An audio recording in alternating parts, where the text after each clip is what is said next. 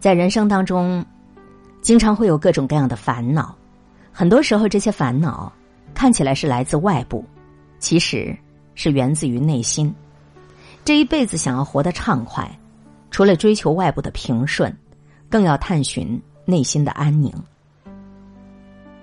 正如《人间值得》这本书中所说：“让自己的心平静下来，不为外物所干扰，不为外界所萌动，不对昨天念念不忘，也不预知明天的烦恼。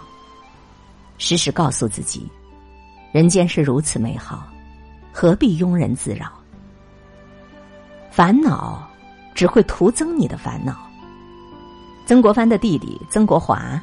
是一个才华横溢的人，但是他参加科举考试却连连都不中，几年下来，心中便生了愤愤不满之情，心灰意冷，陷入到烦恼焦虑的情绪当中，整天就在牢骚抱怨不断。他一会儿抱怨说是考官没有眼光，欣赏不来自己的文章；一会儿又在忧虑自己的前途灰暗，永远不会有出头的日子，可却再也静不下心来学习。他心中也非常的烦闷，还不知不觉中，把这个暴戾之气发泄在妻子身上，家庭关系也非常的紧张。一段时间下来，他的学识不仅没有增加，怀才不遇的现状也没有改变，生活一团糟糕。失意的痛苦之上，又蒙上一层新的烦恼。曾国藩得知这个情况之后，就写了一封信给他，说：“你怨天怨地。”你为什么不试着改变你自己呢？你再这样继续怨天尤人，你考不上，那就是必然的了。是啊，烦恼解决不了烦恼，只会耗费精力、耗费时间，甚至还会损害身体健康、破坏家庭关系，带来更多的痛苦。很多时候，我们的痛苦不只是来自于失意的际遇，更是来自于在失意的时候动荡的心境。徒生的烦恼。人生失意时常有，不如放平心态，勇敢而自在的面对。记得一位禅师曾说：“你在痛苦的时候，你就承受痛苦，这便就是解脱痛苦最好的法门了。烦恼只会徒增烦恼，痛苦失意之时，与其多思多虑多烦恼，不如坦然的接受它。”尽人事听天命，无愧于心，也就无所谓烦恼了。烦恼三千，不如一笑而过。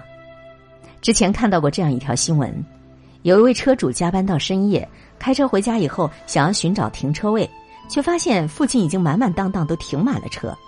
忽然，他就隐约看到在不远处两辆车之间有一个停车位，就开开心心的开了过去。没想到那不是一个停车位，而是一个施工当中的大坑。夜色黑暗，这车主没有仔细看，竟然直直就开了过去。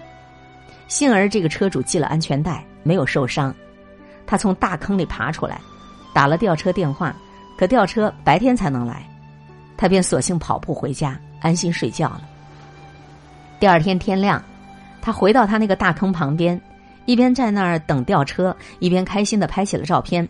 还得意洋洋的配个图说：“幸亏我多年锻炼，臂力出众，我才能够从这沟里徒手爬出来呀。”忍不住真的佩服这个车主乐观的人生态度。你看，同样的一件事情，你用不同的视角去看待，就会染上不一样的色彩。掉入大坑的经历，在悲观的人眼里，或许它就是从天而降的灾祸；可是，在乐观的人眼里，他却是死里逃生之后的幸运，平淡生活里的奇遇。你说是哪种人的生活更加幸福呢？不言而喻啊。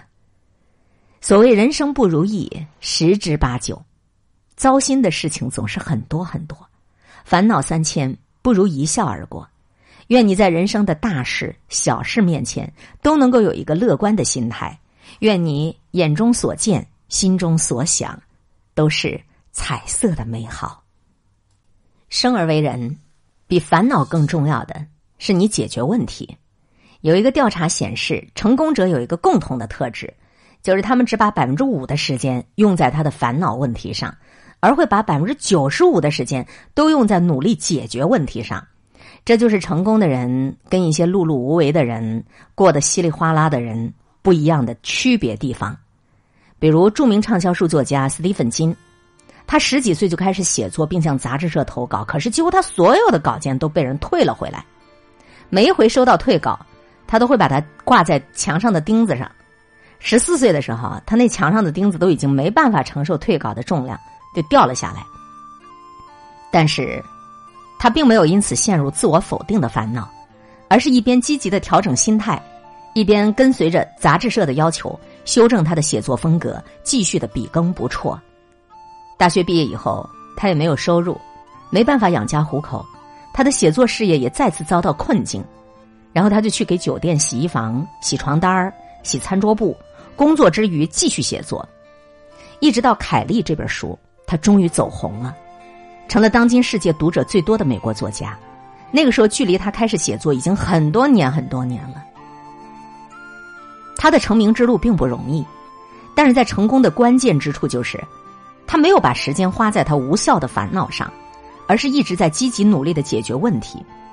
没有收入，就尝试在工作和梦想当中找到平衡；得不到认可，就不断的努力，直到成为所有人都无法忽视的样子。在我们的生活中，我们总会遇到各种各样的问题。与其陷入无尽的烦恼当中，不如活在当下，静下心来，把这个事情解决掉。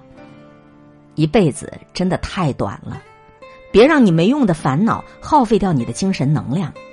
做真正重要的事情，成为真正想成为的那个人。朱光潜曾说：“愁来愁去，人生还不是那么一个样人生吗？”世界还不是就是那么一个世界吗？烦恼是这个世界上最无用的事情，它不能让问题得到解决，也不能让世界变得美好。人间值得，但是烦恼不值得。